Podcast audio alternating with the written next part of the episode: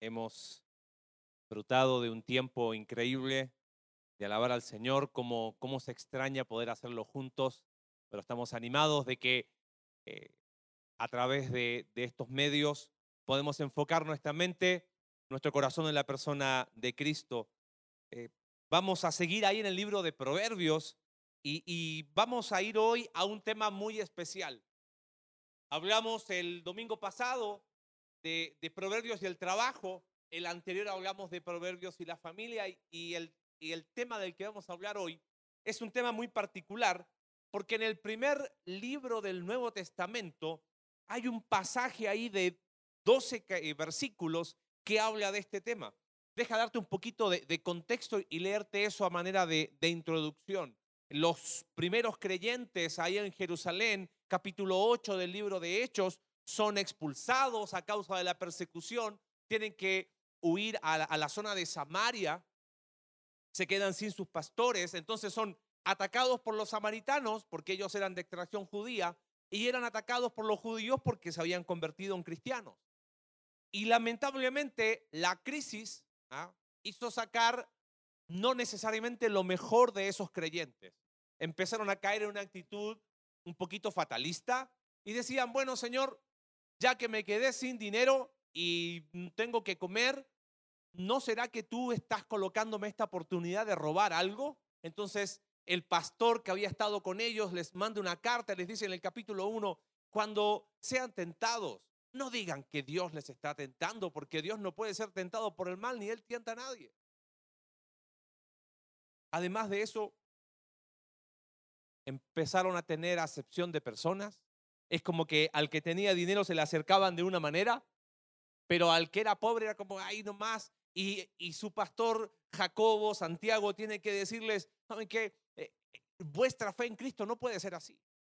Empezaron a hablar eh, mal el uno del otro, empezaban a decir, sí, yo tengo fe, pero sus vidas dejaban mucho que desear hasta que llega el capítulo 3 que quizás tú has conocido. Y lo que les tiene que decir Santiago a estos creyentes que estaban en, una situación crítica. Les dice, eh, todos ofendemos muchas veces, pero si alguno no ofende en palabra, este es varón maduro, perfecto, capaz de refrenar todo el cuerpo. Y empieza a hacer ilustraciones como un, como un docente, como un profesor, como nos habla el libro de Proverbios en esta escuela de la vida. Dice, aquí nosotros ponemos freno en la boca de los caballos para que nos obedezcan y dirigimos así todo su cuerpo, ese caballo con tanta fuerza es controlado por algo tan pequeño. Después hace otra analogía, miren las naves, aunque tan grandes, son llevadas de impetuosos vientos, son gobernados con un muy pequeño timón por donde Él las gobierna y quiere. Entonces ahora dice, de esa misma manera, la lengua es un miembro pequeño, pero se jacta de grandes cosas. He aquí cuán grande bosque enciende un pequeño fuego. Y empieza a dar características de la lengua y dice, y la lengua es un fuego, es un mundo de maldad. La lengua está puesta ante nuestros miembros y contamina todo el cuerpo e inflama la rueda de la creación. Ese es un concepto para hablar de todas las áreas de la vida. Y ella misma es inflamada por el infierno. Porque toda naturaleza de bestias y de aves y de serpientes y de seres del mar todo, todo animal, dice Santiago, se doma y ha sido domada por la, por la naturaleza humana, pero ningún hombre puede domar la lengua, que es un mal que no puede ser refrenado, llena de veneno mortal. Con ella bendecimos al Dios y Padre y con ella maldecimos a los hombres, que están hechos a la semejanza de Dios. De una misma boca proceden bendición y maldición. Hermanos míos, esto no debe ser así. ¿Acaso alguna fuente hecha por una misma abertura agua dulce y amarga? Hermanos míos, ¿puede acaso la higuera producir aceitunas y la vid higos? La respuesta obviamente es no. Así también, ninguna fuente puede dar agua salada y dulce. Qué tremendo, ¿no? ¿Qué pasaje más eh, potente en cuanto a la lengua. Y obviamente cuando hablamos de lengua no hablamos de este músculo raro que tenemos aquí en, en nuestra boca, extraño, complejo, que nos ayuda a masticar, a la deglución. a la fonética, al gusto, que tiene una fuerza increíble. Aunque hay gente que a veces dan ganas como de sacarle la lengua, ¿no? Pero obviamente cuando habla de la lengua en la escritura se refiere más que el músculo, se refiere al hablar. Y lo interesante a manera de introducción es que donde vemos que la Biblia habla del hablar o de la boca, la relaciona con el corazón. Mateo capítulo 12, verso 34, una expresión conocida que dijo el Señor Jesús, porque de la abundancia del corazón habla la boca. Ahí mismo en Mateo capítulo 15, Jesús habla a, los fariseos que estaban ahí, le dice, este pueblo de labios me honra, pero su corazón está lejos de mí. Y llegando al versículo 18 de Mateo 15, dice, pero lo que sale de la boca, del corazón sale, y esto contamina al hombre. Hay una relación estrecha entre boca y corazón.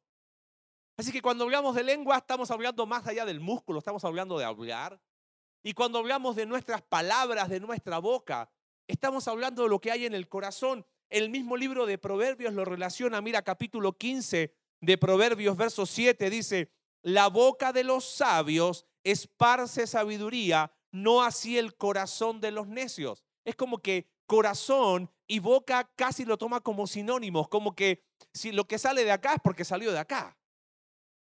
Capítulo 16 de Proverbios, verso 23, el corazón del sabio hace prudente su boca. Capítulo 17, verso 20. El de corazón perverso nunca encuentra el bien y el de lengua pervertida cae en el mal, según la Biblia de las Américas. Así que vamos a atando algunas ideas. Cuando se habla de la boca, del hablar, de la lengua, la escritura no escatima palabras. Y dice, eso tan pequeño puede llegar a causar un desastre, como leímos ahí en el libro de Santiago.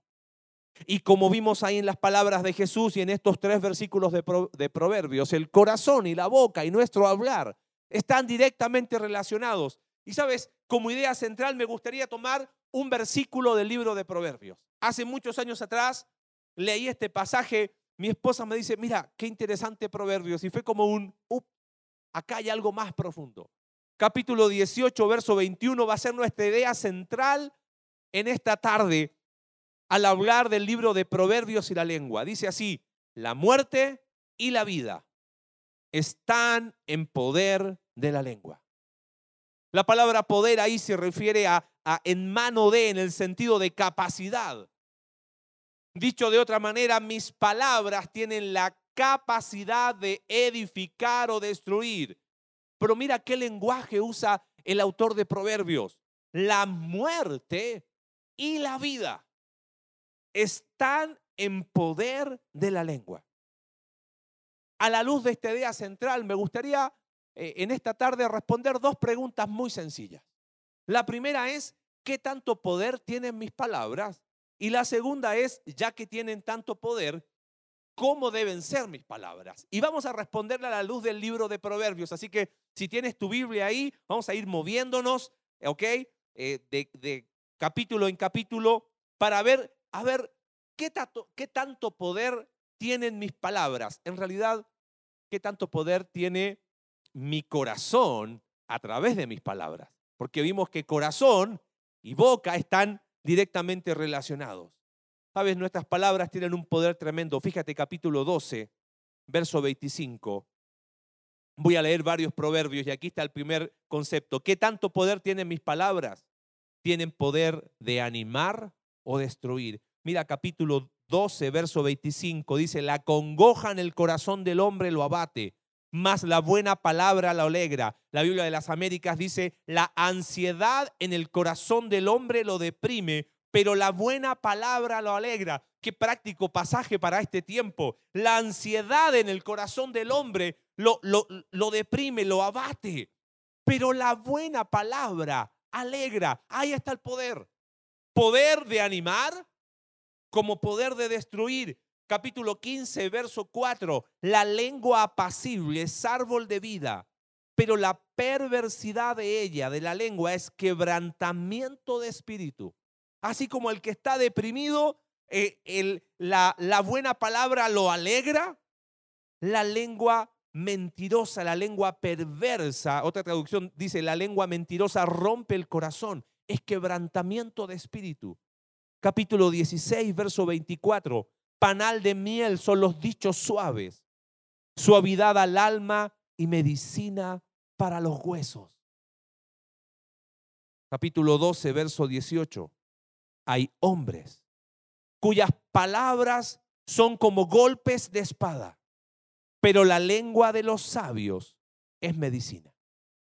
Qué poder increíble. Qué poder tremendo tienen nuestras palabras. Vamos a hablar el miércoles, cuando tengamos ahí nuestro tiempo de corrección en casa. Bueno, entonces no puedo corregir a alguien. ¿Cómo puedo corregir sin destruir? ¿Cómo, cómo, si tengo que exhortar, cómo hacerlo para no destruir? Vamos a hablar de eso el miércoles. Pero pensando en cómo aplicar este concepto del poder que tienen nuestras palabras, poder de animar o poder de destruir, es que una palabra de ánimo no solamente te cambia el día, te puede cambiar hasta una semana. A veces hablamos con los matrimonios ahí en nuestro grupo que los hombres somos tan básicos que con una buena palabra de la esposa podemos durar hasta una semana bien y animados. Ahora, tan solo una palabra puede romper el corazón de una persona.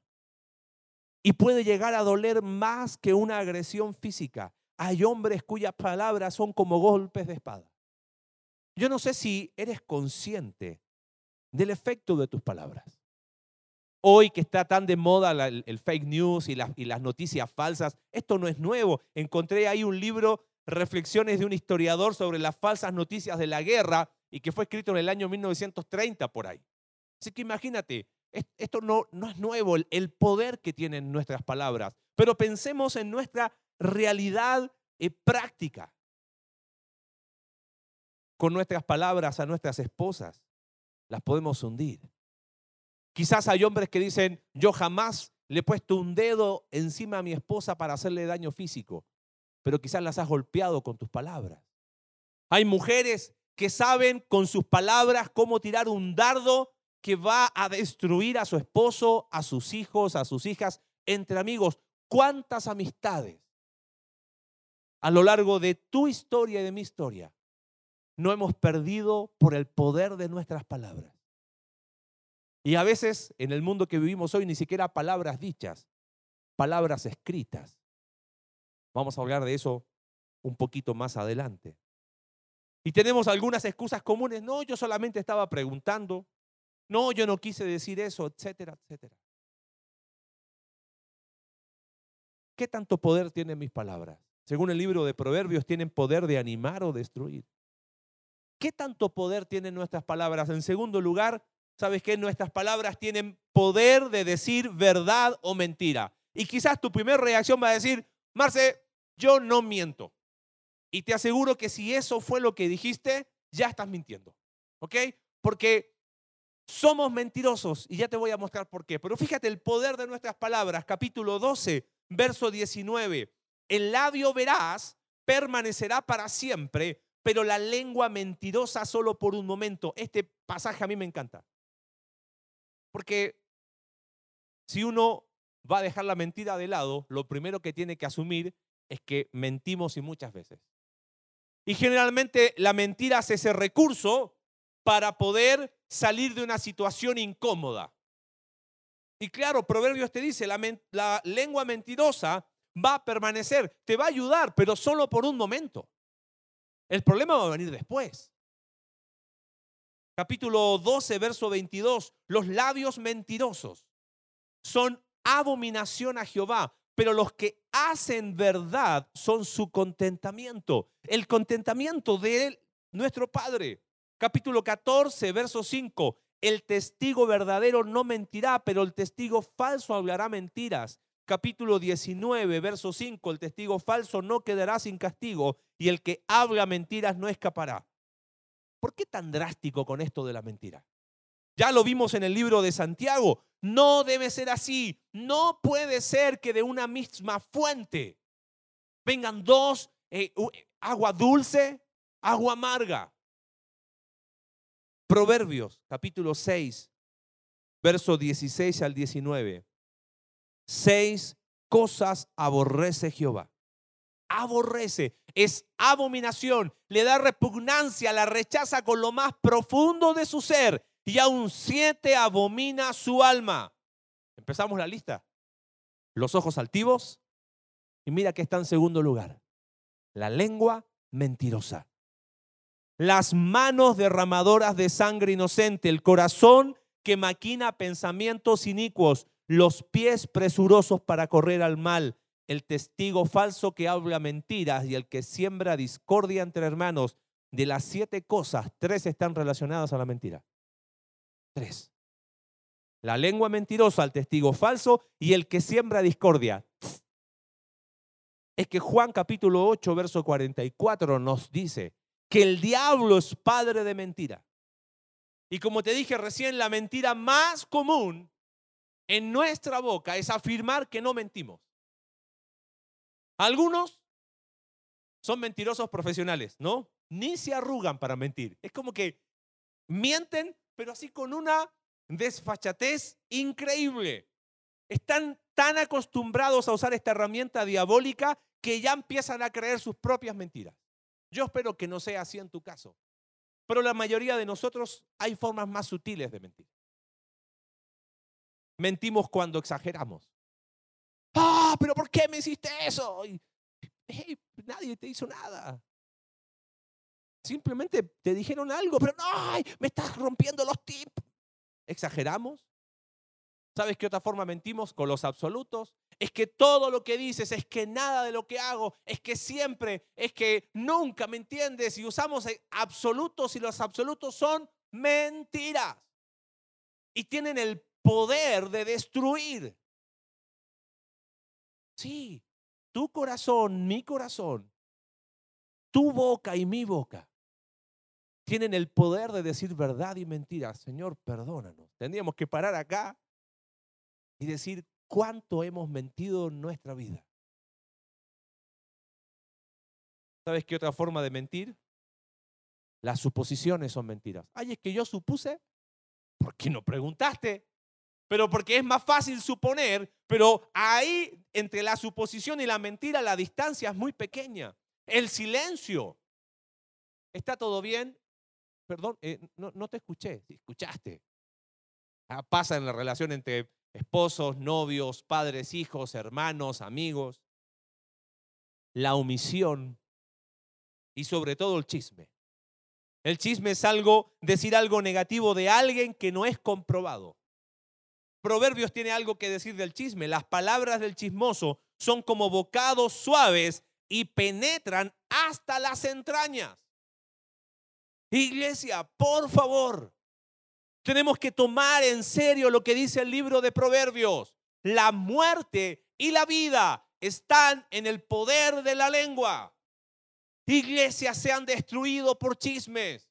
Matrimonios se han destruido por chismes.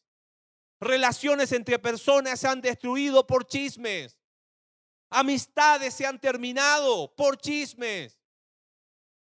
Ay, yo decía nomás. No, no lo dije por ti. Ay, es que era y peor, en vez de decirlo, ahora lo publicamos y, hacemos cosas en nuestras redes sociales y como hay nadie te puede preguntar nada, pero todos se dan cuenta que estás propagando un chisme a través de las redes sociales.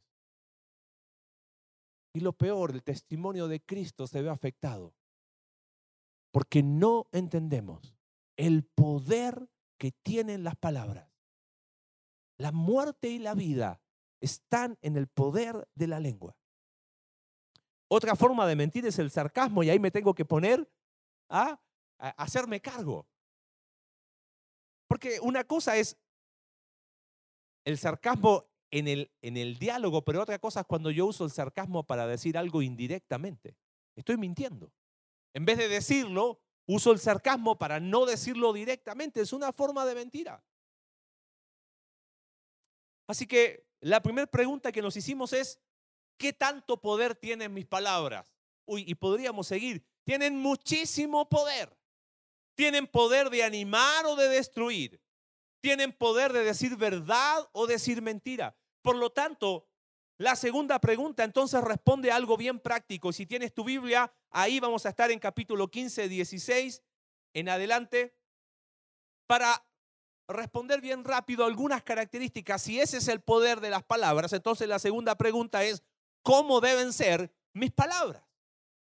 ¿Cómo deben ser mis palabras? Y de alguna manera recuerda que eso es carácter, surge del corazón. Vamos a hablar de eso en los próximos domingos. Pero pensando específicamente en las palabras, quiero ir bien rápido. Fíjate algunas características. Capítulo 15, verso 1. Dice, la blanda respuesta quita la ira, pero la palabra áspera hace subir el furor. ¿Cómo deben ser mis palabras? Mis palabras deben ser blandas. Y esa, palabra significa ahí suaves, tiernas, literalmente es que suaviza. Y no me refiero a la tendencia que tenemos a evadir, a mentir, a decir, ay no, como decíamos la otra vez, no, te quedó muy rica la comida, cuando en realidad no era así. No, no, no se trata de eso. Se trata, ¿sabes qué? De evitar la aspereza al hablar. Colosenses capítulo 3, verso 19 dice, maridos, amad vuestras mujeres y no seáis ásperos. Yo me doy cuenta que cuando soy áspero con mi esposa, uff, eso una palabra con aspereza tiene tanto poder. Por eso Pablo lo coloca clarito ahí.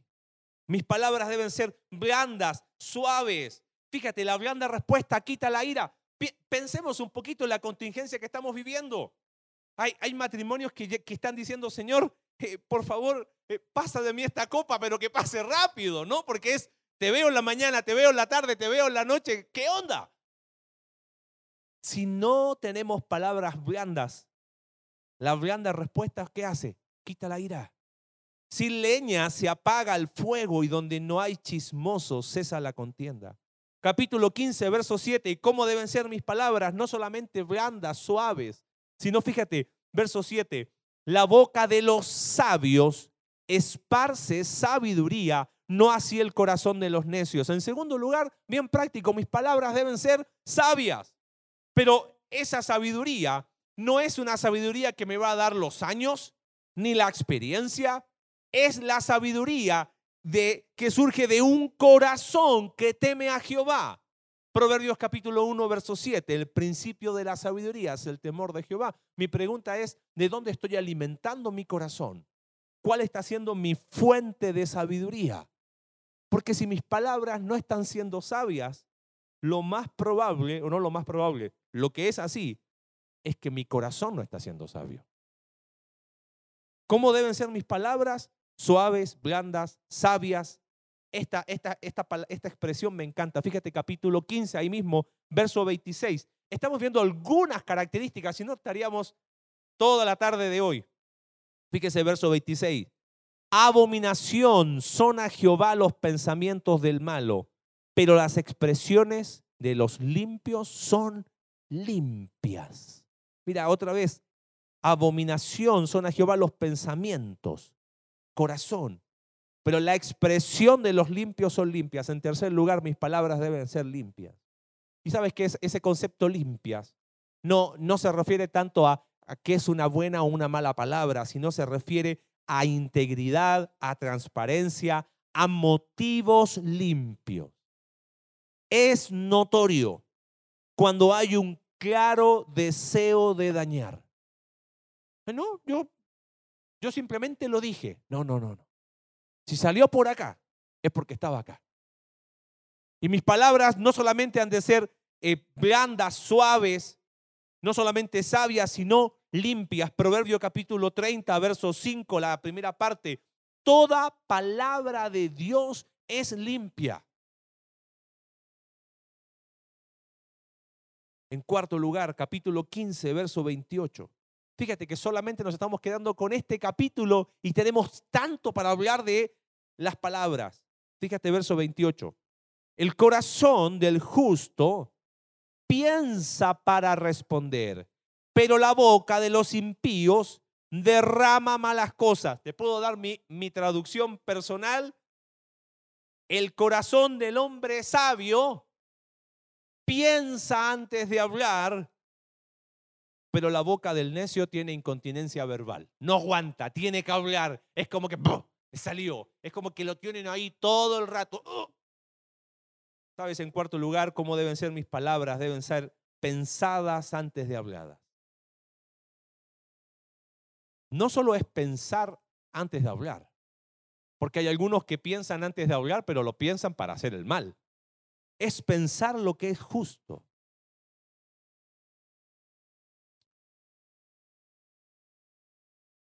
Volvemos al mismo punto, el corazón del justo sigue siendo el tema de corazón.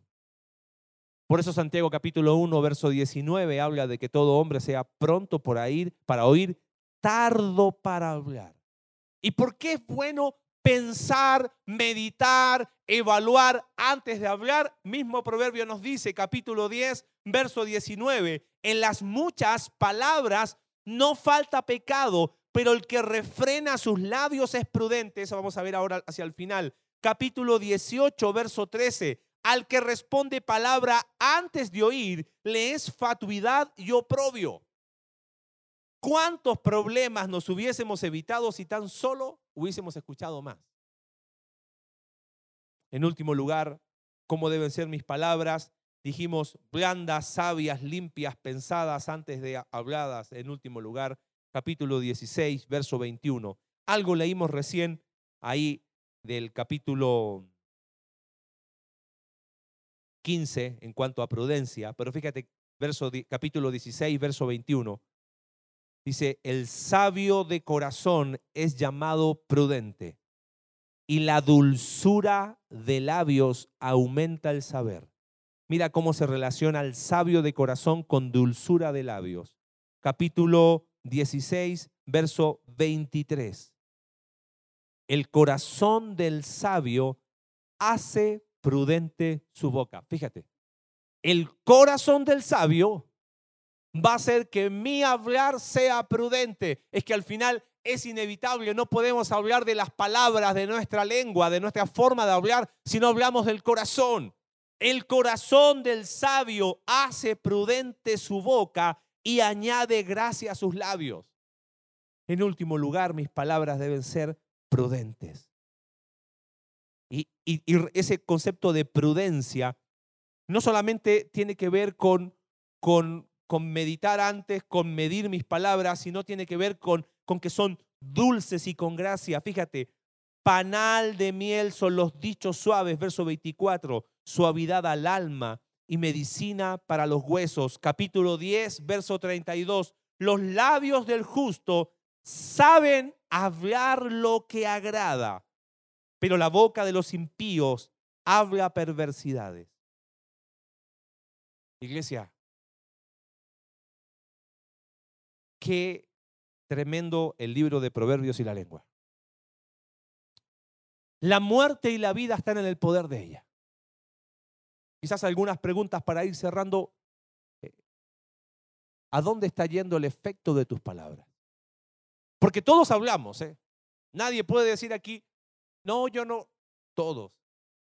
¿Y qué tanto poder tienen? Muchísimo. Tienen poder de animar y de destruir. Tienen poder de decir verdad y decir mentira. Por eso nuestras palabras deben ser limpias, como vimos recién, suaves, pensadas antes de hablar, pero prudentes, sobre todo prudentes. Mira capítulo 18, verso 7. La boca del necio es quebrantamiento para sí y sus labios son lazos para su alma. Mira, si vas a ir por el camino del chisme, si vas a ir por el camino del odio, de dañar, de tirar veneno con tus palabras, el libro de Proverbios te advierte que no solamente estás dañando a otros, sino es quebrantamiento para tu propia vida y es lazo. Es una trampa para sí mismo. Sí es verdad que muchas veces mis palabras dañan a otros, pero cuando yo hablo necedades, el primero que queda mal soy yo. ¿Y sabes qué, qué es práctico?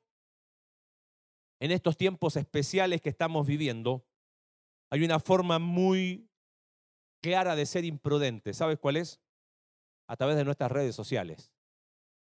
Obviamente Proverbios no habla de las redes sociales, es obvio, pero mira qué interesante Proverbio capítulo 12, verso 23. El hombre cuerdo encubre su saber, mas el corazón de los necios publica la necedad. Qué loco, ¿no? Prudencia. Mira, nadie está checando qué haces, qué no haces, ni, ni te va a llegar ahora eh, mensaje del equipo de liderazgo, hey, checa tus redes sociales. No, no, no, esa es una evaluación que tú tienes que hacer. Porque los principios de cómo deben ser mis palabras habladas también aplican a mis palabras escritas. Y eso incluye mis redes sociales. Quizás no está mal lo que hiciste, dijiste, pero pregúntate, ¿fue limpio? ¿Fue prudente? ¿Fue sabio? Yo te digo, en este tiempo he visto cada publicación. Te voy a dar una que me llamó mucho la atención. Alguien publicó en estos días de contingencia, nada pase a menos que Dios haga que pase.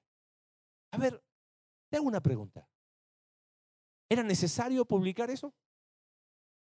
Nada pase a menos que Dios haga que pase. ¿Qué buscaba esa persona publicando eso? ¿Una discusión teológica que lleva dos mil años? ¿Buscaba generar... Claro, las palabras en sí, oye, pero no dijo ninguna mala palabra, pero fue prudente, edificó, dio testimonio del Evangelio de la cruz, dio testimonio del carácter de Dios. Y no estoy diciendo con eso que en este tiempo tienes que estar posteando cada una hora versículos y frases de los reformadores. Estoy hablando de, de mi corazón y de tu corazón. ¿Qué busco cuando hago una publicación? Cuando hablo, pero a través de las redes sociales. ¿Qué busco? ¿Busco aprobación? ¿Busco atención? ¿Busco validación? Usémosla para bien, para hablar sabiduría, para esparcir sabiduría, para que nuestras palabras sean suaves, para que animen y no destruyan, para que hablen verdad y no mentira, para que sean prudentes. La muerte y la vida están en poder de la lengua. Y la lengua está controlada por el corazón. Y de la abundancia del corazón habla la boca. Te quiero animar a algo práctico. Primero, si te quedó alguna pregunta, ¿Cuánto más habla el libro de Proverbios sobre la lengua? Tenía por ahí el, el dato, pero se calcula que son casi cientos de versículos que hablan solamente de la lengua. Te quiero animar a algo práctico. Capítulo 12, verso 25, lo leímos recién. Quiero leer la versión de las Américas. La ansiedad en el corazón del hombre lo deprime, pero la buena palabra lo alegra. Estamos viviendo tiempos de mucha ansiedad. ¿Qué vas a hacer? ¿qué vas a decir? Y tú dices, no, si ahora estamos hablando, hablo hasta con mi amigo imaginario, pero ya no sé con quién hablar. Bueno, usa las redes sociales para hablar de una manera diferente. Porque durante la tarde de hoy, agarra ahí ese celular, celular con el que estamos todo el día y piensa quizás en alguien que esta situación lo tiene desanimado, ansioso, y manda una palabra que sea de ánimo. No empieces con, tranquilo, Dios tiene sus propósitos. No, no, no, por favor, escucha los podcasts anteriores. Pero quizás simplemente decir, hermano mío, estoy orando por ti. Hermana mía, estoy orando por ti. ¿Cómo te puedo ser útil? Sabes que puedes contar conmigo. ¿Sabes qué lindo sería recibir un mensaje durante la tarde de hoy de personas que te dicen, hey, Estoy orando por ti, hoy me acordé de ti. Y empezar a entender que la muerte y la vida están en el poder de la lengua. Así como Moisés le dijo al pueblo, ahí está. Dios a través de Moisés, pongo delante de ti la vida y la muerte. Escoge pues la vida. Sabes que de alguna manera tenemos la misma decisión hoy. Acá está. ¿Cómo van a ser mis palabras? ¿Van a dar vida o van a destruir? ¿Van a matar o van a vivificar el alma del que está desanimado? Mucho para seguir aprendiendo, mucho para seguir profundizando. Hay un desafío práctico para esta tarde. Agarra tu celular, una llamada, un mensaje, un mensaje de voz y vamos a hacer que nuestras palabras Den gloria a Dios. Vamos a orar. Dios, gracias por tu palabra que es tan práctica para nosotros.